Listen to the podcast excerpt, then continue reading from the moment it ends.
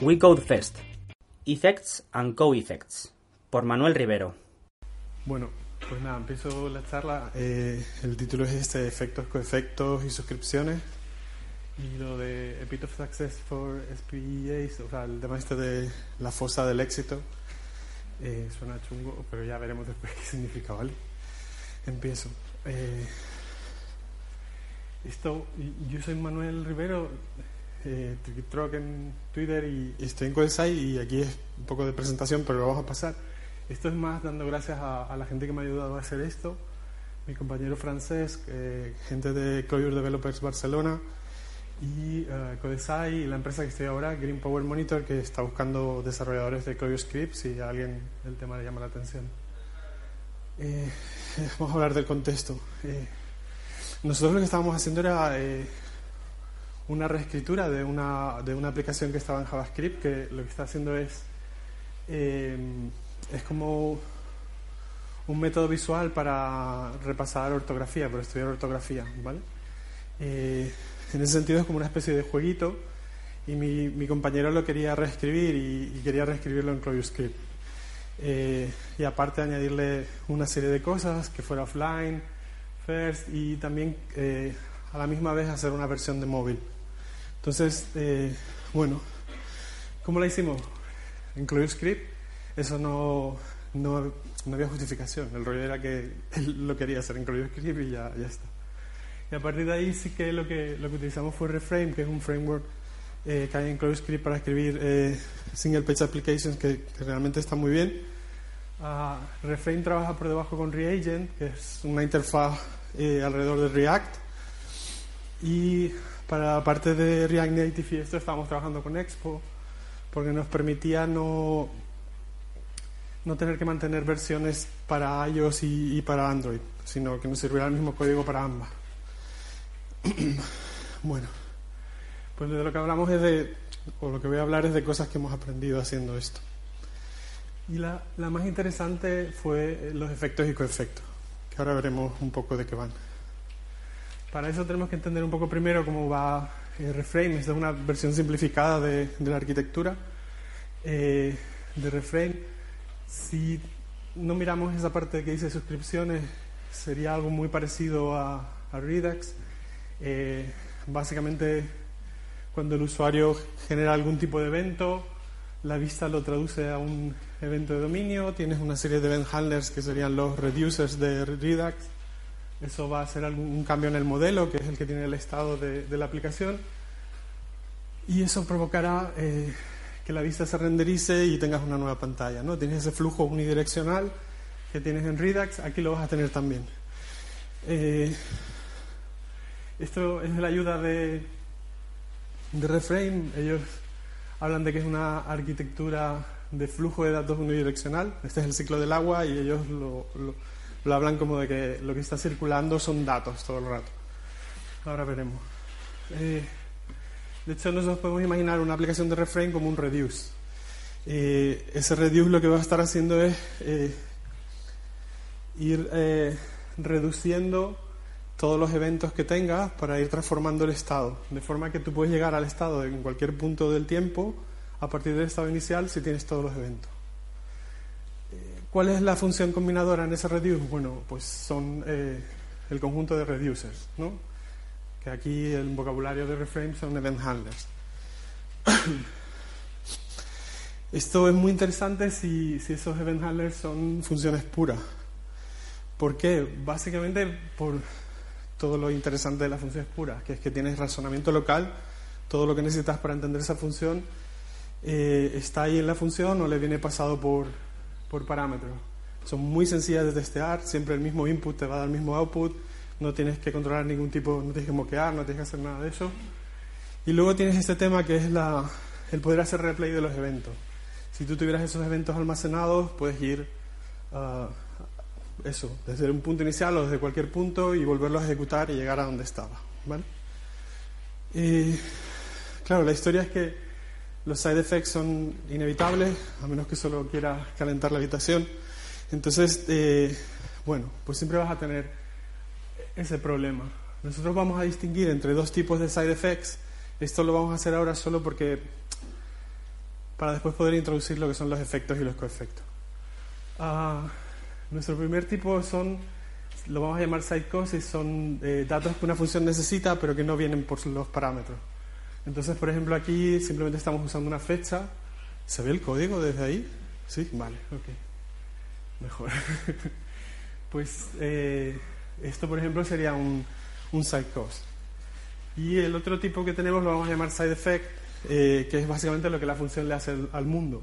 Aquí lo que está haciendo es, eh, está haciendo un dispatch de un evento pasados X milisegundos, ¿ok? Y ese sería un side effect. Entonces, eh, claro, ¿cómo testeas este tipo de cosas o qué problemas te da este tipo de cosas? Bueno, uh, básicamente que pierdes todas las ventajas que tenías antes. Ya no tienes razonamiento local, ahora estás haciendo acciones a distancia, tanto para traerte cosas como para hacer cosas en otros elementos del, del mundo. es difícil de testear, eh, por eso mismo, porque tienes que controlar más cosas para poder hacer un test y eh, pierdes lo que es el poder hacer ese replay de los eventos porque están, están cogiendo cosas de fuera y eh, estás haciendo cosas eh, fuera. Entonces ya no te basta con la información de los eventos. ¿Cómo se recuperan este tipo de historias? ¿Qué es lo que normalmente hacemos? Bueno, pues separas responsabilidades, separas esos concerns para controlar esas dependencias. Y aparte tienes que introducir dobles de prueba. y al final lo que lo que realmente acabas haciendo es eso, buscas maneras de volver a, tener ese mundo aislado en el que las cosas son fáciles, eh, pero el tema del replay sigue perdido, no lo recuperas de esa manera. Entonces al final lo que estás es metiendo un montón de complejidad accidental para volver al mundo ideal de, las funciones puras. ¿no? Aquí esto es una de las maneras, se puede hacer de muchas maneras diferentes, esto sería una de las maneras posibles en las que lo podrías hacer en, en eh, básicamente lo que está haciendo es eh, que la función que hace un efecto eh, se está pasando, ese dispatch later function se está pasando como un colaborador.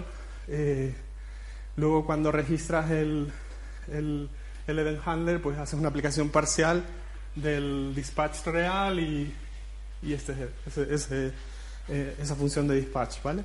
Básicamente estás haciendo inyección de dependencia. Para testearlo, pues tendrías este tipo de historias. Ahí lo que estoy haciendo es una espía. Eh, esa función makespy no la voy a enseñar, pero créanse que genera una espía. Eh, y en el test, pues eh, lo que inyectas es el espía y luego miras cómo ha sido la interacción. Se ha llamado, con qué parámetros, etcétera. ¿no? lo típico. Si estuviéramos hablando de una side cost, pues sería distinto. Lo que ahora sería lo mismo, pero en vez de estar con espías, ahora estarías con stubs, ¿vale? Pues este es el mismo que vimos antes, el, de el del tiempo. Eh, también se le está pasando, inyectando el colaborador y eh, aplicándolo parcialmente, bueno, ahí es donde se inyecta. Y en el test pues vemos esto, simplemente se hace un stop que va a devolver ese valor. Eh, lo estoy pasando en esa llamada y al final pues simplemente comprueba que se ha usado lo que tú querías, ¿no? o una cosa que se deriva de, de eso que querías que volviera la función. Y de nuevo es eso, es un montón de complejidad accidental. Entonces nosotros lo que nos preguntamos es, ¿hay una forma más sencilla de hacer esto? Y bueno, sí, a veces sí. Entonces, eh, cuando en este proyecto lo que nos pasó es, nosotros empezamos de esa manera, cuando empezamos a tener los primeros event handlers que, que tenían efectos, ah, pues tiramos por como siempre tiramos, ¿no? Eso que acabo de mostrar. Eh, poco después salió una versión nueva de Reframe en la que venía todo este tema de efectos coefectos, mi compañero me dijo, oye, mírate esto. Lo miramos y dijimos, vamos a probarlo. Y básicamente lo que vimos es que podíamos borrar un montón de código. Ahora vamos a ver cómo sería la propuesta eso. Eh, pero tenemos que ir a la teoría de qué son estas cosas. Los efectos y coefectos, no es súper no, es difícil, no hay tipo. Entonces, al final, un efecto es una descripción de eh, un side effect que hace tu programa, ¿vale? Mientras que un coefecto es simplemente algo que sigue, eh, que traquea cuáles son eh, las side causes. Lo que hablamos antes es que inputs saca tu programa eh, de diferentes sitios, ¿ok? Que no le entran a las funciones por parámetro. y lo que aplicamos es este patrón, es el patrón de efectos declarativos o también se llama eh, efectos como datos. Eh, en este patrón lo que vamos a conseguir es que los, los, event handlers sean de nuevo funciones puras. además, van a ser funciones puras que lo que reciben son coefectos y lo que devuelven son efectos. Es decir, eh, lo que están devolviendo es, perdón, lo que están recibiendo es de dónde sacas las cosas y lo que estás devolviendo es una descripción de qué debes hacer con el mundo, ¿vale? Eh, y el cómo se hace eso, o sea, el, el que los valores de los coefectos lleguen a la función y el que esa descripción del efecto se realice, o sea, se haga realmente ese, efecto en el mundo, no es cosa tuya. Es algo que va a estar, eh, puede estar en el runtime del lenguaje, puede estar en un framework que se esté usando, como sería el caso de Reframe. El runtime del lenguaje sería, bueno, en él, este tipo de historia. Eh, hasta aquí más o menos va bien todo. ¿Sí? ¿Es más o menos? No, vale, ok, perfecto. Eh, si quieren verlo con más detalle, esta charla está muy chula. Habla solo del patrón, eh, ves cómo hacerlo en JavaScript. Ah, y bueno, está bien. Él al final eh, te muestra cómo puedes separar tu código en una parte funcional y una parte que hace efectos. Ah, pero bueno, al final lo que te acaba diciendo es que no te rayes y que uses Helm. y de JavaScript aparte. Pero bueno, no pasa nada. La charla está muy, muy interesante. al final, ¿qué consigues? Bueno, pues que lo, que dijimos, que los handlers sean puros. Este es el, que vimos antes, que hacía el dispatch. La diferencia aquí es que si ves esto es un mapa de, de efectos, este es el primer efecto que está diciendo cuál, eh, cómo debes cambiar el estado de la aplicación.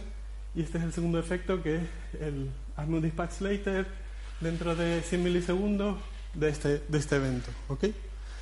Entonces vemos que el caso especial que teníamos antes, que era que los reducers en el fondo recibían un estado y devolvían un estado, eso no es más que un caso especial de un efecto.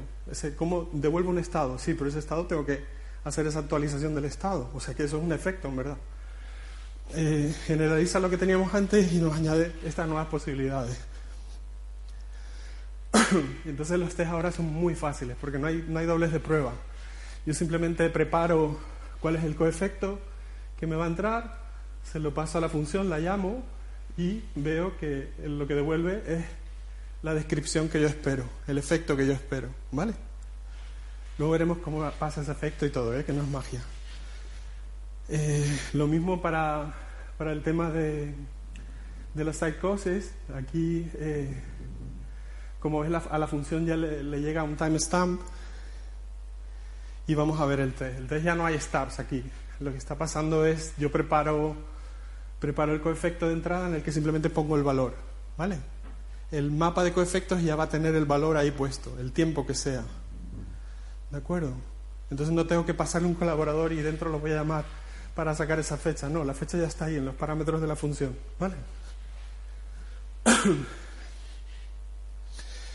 bueno, entonces al final volvemos a recuperar todas estas ventajas. Tenemos razonamiento local, los tests son súper sencillos y volvemos a tener el replay de los eventos, pero esto es mentira.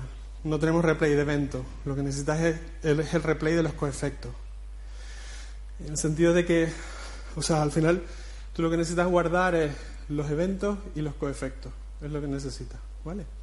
Y con eso sí que puedes hacer un replay de cosas que afecten al mundo o que saquen cosas del mundo y, va a ser vas a llegar desde un estado concreto, con esa lista vas a llegar a donde tú quieras.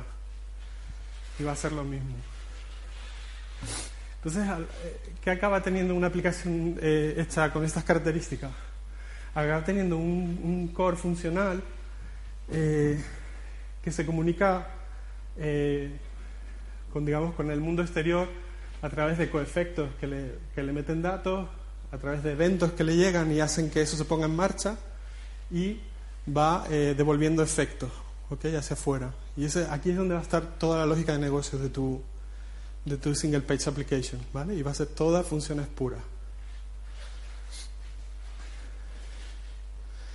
Eh, y esta es la pregunta que a lo mejor se están haciendo, que es de, vale, ¿y, cómo demonios eh, los efectos llegan a hacerse y cómo llegan esos valores ahí de los coefectos, ¿vale? Entonces, bueno, al final lo que tienes son handlers de efectos y de coefectos que lo que es reframe tiene un montón que ya están hechos. Eh, tienes el que te arriba ese el DB, ese es el que te actualiza el estado de la aplicación, dispatches para disparar un evento, dispatch later, hay, hay mucho. Y la gente está también contribuyendo con nuevos efectos. Y coefectos también hay muchos hechos ya. Ahí, por ejemplo, está solo el que te da el estado de, de la aplicación.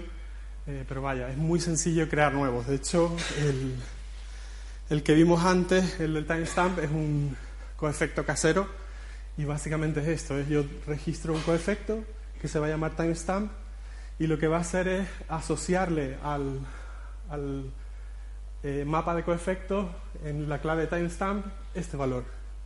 ¿Cuándo se llama eso? Se llama justo en el momento en que se produce el evento. Cuando yo registro un evento que va a usar coefecto, que es este, eh, que se llama Word Ready to Check, lo que le digo es que inyecte este coefecto, ¿vale? Esto usa Reframe como está hecho, tiene un sistema como de middleware en el, que eh, digamos que tienes una serie de cosas que se ejecutan de entrada antes de llegar a tu event handler y una serie de cosas que se ejecutan de salida. Entonces los coefectos sería eso, como ese middleware en el que vas a hacer una cosa, lo pasas al esto de coefectos, se lo pasas al siguiente hasta que llega. Entonces todos los coefectos que quiera que registre, ahí yo solo estoy registrando uno, eh, pasarán justo antes de que entres en la función, con lo que los valores ya van a estar ahí. Toda la complejidad accidental que veíamos antes la está absorbiendo nuestro entorno, ¿vale? De forma que lo importante se hace sencillo. Al final acabas con esto, acabas con eh, un core funcional y una capa muy fina que es imperativa, que es donde están pasando los efectos. Es de lo que hablaba Gary Bernhard en la charla esa que tiene de Functional Core Imperative Cell, pues esa idea. Eh, y entonces, eh, si vemos de nuevo la arquitectura de reframe, aquí era simplificada, pero esto sería más, más lo que es, digamos, esta parte de aquí, en la que tienes, pues eso, todo de funciones puras, aquí está toda tu lógica de negocio y toda la parte que es de hablar con el mundo, hacer efectos, está en estos handlers que están alrededor, ¿vale? Como el de dispatch o los que actualizan el estado, leen del estado, este que me da el tiempo, todos los que tú quieras tener. ¿Cuál es la ventaja que tienes sobre la otro, lo otro que estábamos haciendo? Antes, cuando estábamos separando responsabilidades, si tú haces eso de una manera sistemática, en el fondo acabas en un portion adapters, ¿ok?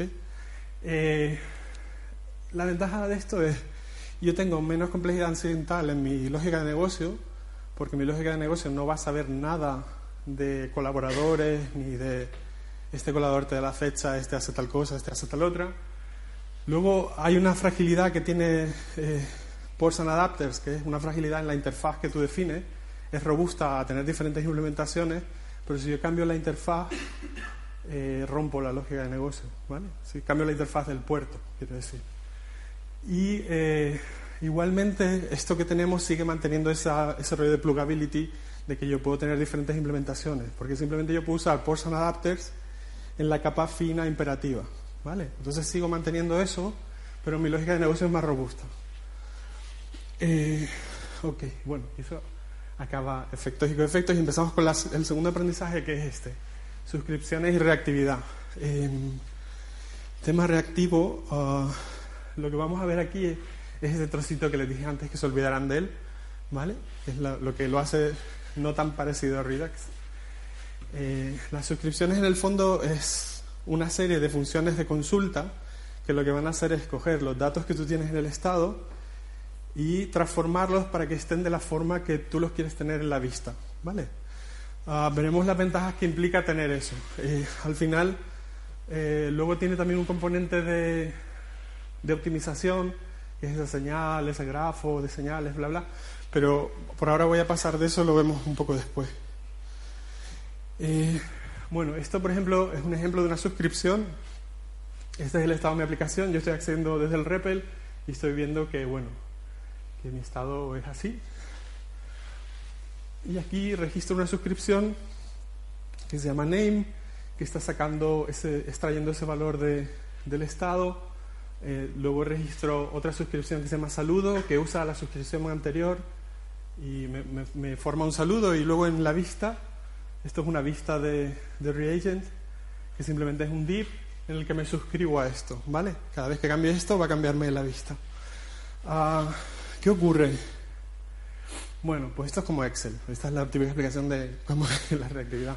Cada vez que me cambie esta celda, las celdas que dependen de ella se van a, recalcular, ¿no?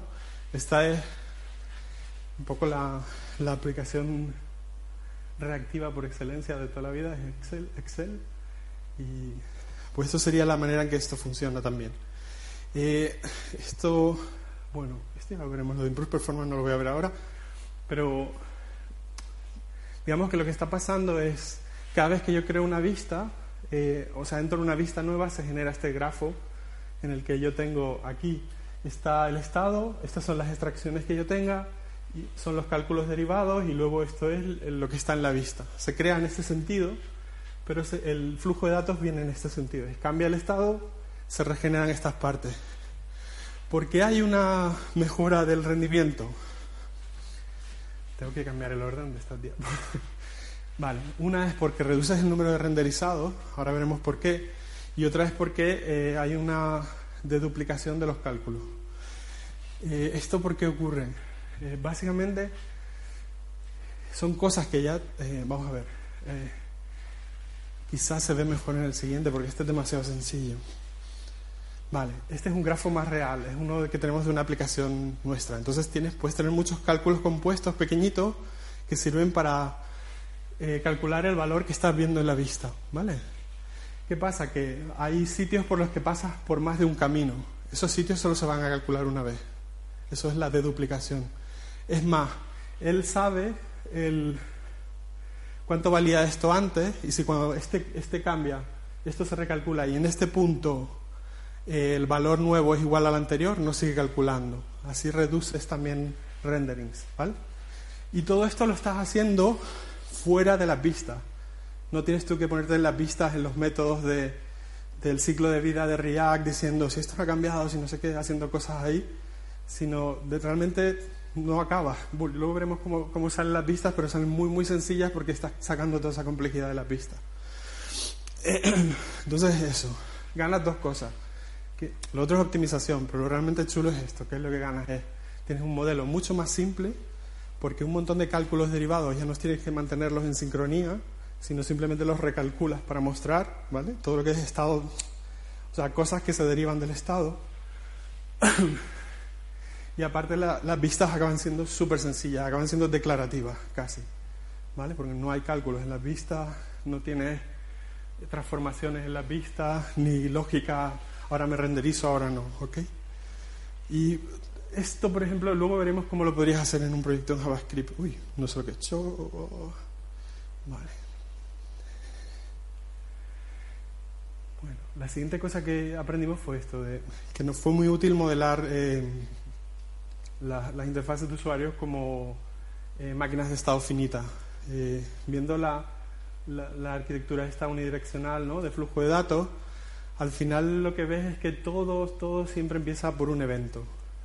Entonces, este, ese flujo de datos está dirigido por eventos y el pensar en, esa máquina de estado realmente te ayuda un montón a, hacer el, el, código porque hay un matching muy grande entre el modelo este y lo que sería tu código. Nosotros lo hacemos así de forma eh, muy estricta, lo usamos más como una herramienta para ponernos de acuerdo la pareja, ¿sabes? Nos hacemos nuestro pequeña máquina de estados de esto es lo más o menos que vamos a hacer y luego empezamos a, hacer pre-programming y puede que no acabemos exactamente con lo que teníamos, sino con otra cosa o así.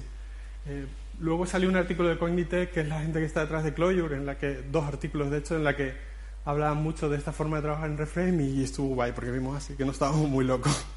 o sea que eso estaba bien. Eh, al final, y esto tiene que ver con el título de la charla, eh, al final tienes un, montón de cualquier diseño, cualquier arquitectura, herramienta con la que trabajes, eh, te impone una serie de restricciones sobre cómo puedes trabajar, ¿vale? Entonces, eh, ¿qué ocurre? Que a veces tú estás teniendo que trabajar en contra de la arquitectura o del diseño, o estás teniendo que trabajar en contra del framework. Necesitas un montón de esfuerzo para mantenerte en un punto dulce en el que es fácil testear, es fácil hacer las cosas. Y luego tienes otras arquitecturas eh, en las que las cosas son mucho más fáciles. eh, tienes que hacerlo, tienes que esforzarte para, para no hacerlo bien. Eh, esto lo define Jeff, Jeff Atwood ah, como eh, pit of success, ¿no? como una fosa de éxito. Él habla que un sistema bien diseñado eh, hace muy fácil hacer las cosas correctas eh, y molesto, o, pero no imposible, eh, hacer las cosas eh, equivocadas. Entonces nosotros lo que, lo que nos dimos cuenta un poco, eh, si quieren ahondar más en esta idea, esta charla está súper bien, es de Mark Seaman y habla un poco, compara ports and adapters, arquitecturas funcionales, pero con tipadas y viendo esa idea de, de pit of success eh, y cómo las arquitecturas funcionales te sitúan en un mejor lugar, ¿no? Em, nosotros lo que vimos es eso, que el tener eh, solo funciones puras para la lógica de negocio, el, que el código que hace efectos esté aislado eh, y modelar como, modelar como máquinas de estado finitas y este tema de suscripciones en las que simplificamos el modelo y simplificamos la pista, pues realmente nos ponían en, en un muy buen lugar para empezar, ¿vale? Estábamos en un pit of success porque testear era súper sencillo, no teníamos que ser súper buenos para poder testear nuestra aplicación, etc. Eh, y bueno, al final, eh, gente que esté usando Redux con JavaScript, eh, el tema de Declarative Effects podrías tenerlo con algunas, podrías tenerlo usando Redux Saga o este Redux Loop. Y si quieres tener suscripciones, puedes usar Reselect, que Reselect está basada directamente en Reframe. Mm. ¿Qué, qué conseguimos? Bueno, pues el- la reutilización es muy grande. Esto, por ejemplo, es una vista de en el browser que es declarativa casi. Y esto es la misma vista en el móvil. Al final, lo, único, lo que tienes distinto es eso, que estás usando funciones diferentes para crear cada uno de los cachitos, pero lo que tiene que ver con eh, con eh, mostrar, o sea, con sacar los datos los eh, o, o tirar eventos o todo ese tipo de historias, es exactamente el mismo código, ¿vale? Son los mismos dispatch, los mismos subscribe, etc. Eh, y esto es el único código en nuestra aplicación que es distinto, lo que sería la, la versión de la vista en el navegador, la versión de la vista en el móvil y luego, lógicamente, los handlers de los efectos. ¿Vale? Eso, por ejemplo, está escribiendo en el local storage en el browser y esto está escribiendo en el local storage en, en el móvil. Esas cosas pues sí que tienen que ser distintas, la parte imperativa o no, a veces no. Entonces, eh, al final, esto ya es más de qué nos dio Clojure. Clojure Script, ah, aparte de trabajar con armas elegantes, eh, esto, ¿no? O sea, el tema de tener eh, estructuras de datos inmutables, una librería estándar que es muy poderosa, los, tipos de referencia, que Clojure distingue entre lo que son valores y referencias, aunque en Clojure Script solo tenemos un tipo de tipo de referencia, que es el atom. Ah, pero es una distin- distinción que es sutil, pero es muy interesante y te da pie a muchas cosas. De hecho, la librería Reagent está basada en un tipo de átomo, una modificación que se llama Reactive Atom, y que tienes un polimorfismo oh, muy ligero, o sea, puedes tener polimorfismo con protocolos o con multimétodos, eh, pero no te tienes que traer toda la carga de la herencia, etcétera, ¿vale? Y aparte, si por ejemplo usas multimétodos, es, más poderoso porque puedes hacer dispatch en función de varias cosas, no es un single dispatch, sino es un, un dispatch múltiple. Y otra cosa muy chula es esto, es el desarrollo interactivo, el, hecho de, que da al, al desarrollador eh, una experiencia muy guapa al, al- al poder tener un REPL con el que tú puedes interactuar con la aplicación en marcha, eh, o Figwheel que te va cargando los cambios de, del código sin perder el estado, es muy rápido, etc. Eh, al final acaba modificando tu flujo de trabajo, en el sentido de que el REPL te da un, feedback, un ciclo de feedback más rápido y entonces acabas haciendo una mezcla de REPL Driven Development y TDD. ¿ok? Qué bueno, está curiosa también. Y vaya, también te evita pues un montón de cosas que, que me resultan súper difíciles con JavaScript, de saber un montón de cosas. Pero vaya, que no es mágico, no hay eh, bala de plata, porque las cosas que son difíciles siguen siendo difíciles. O sea, al final, aunque empieces en un, tu punto de salida sea muy chulo, eh, sigues teniendo que trabajar en nombre, modelado, abstracciones útiles, organizar el código, eso no te lo quita nadie, vaya.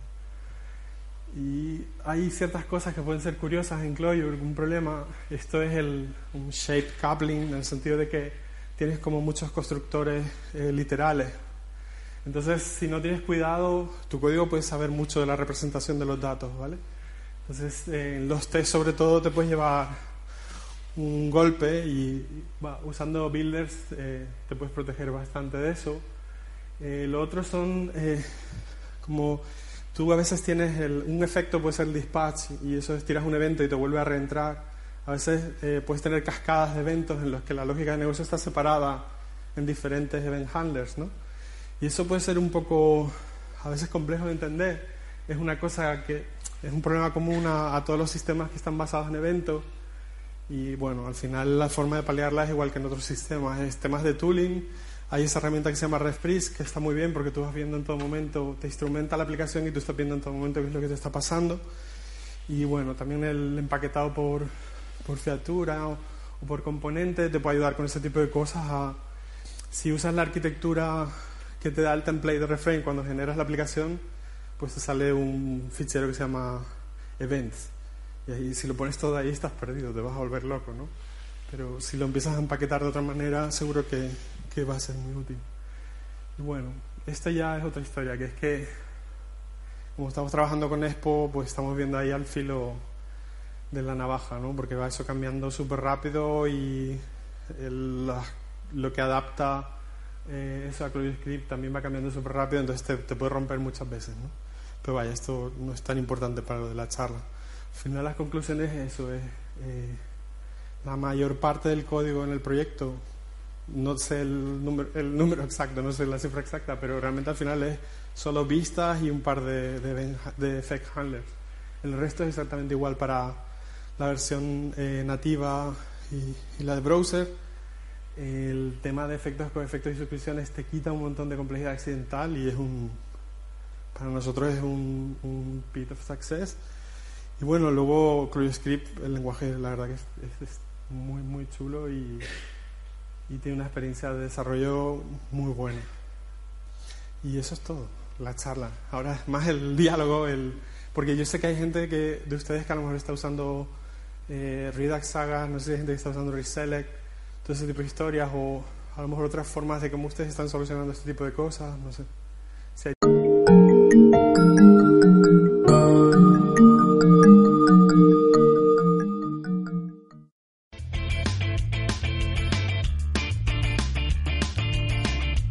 Si te ha gustado el podcast y quieres estar a la última en tecnología, suscríbete a nuestro canal de iVoox y escúchanos donde quieras. Para más información, autentia.com.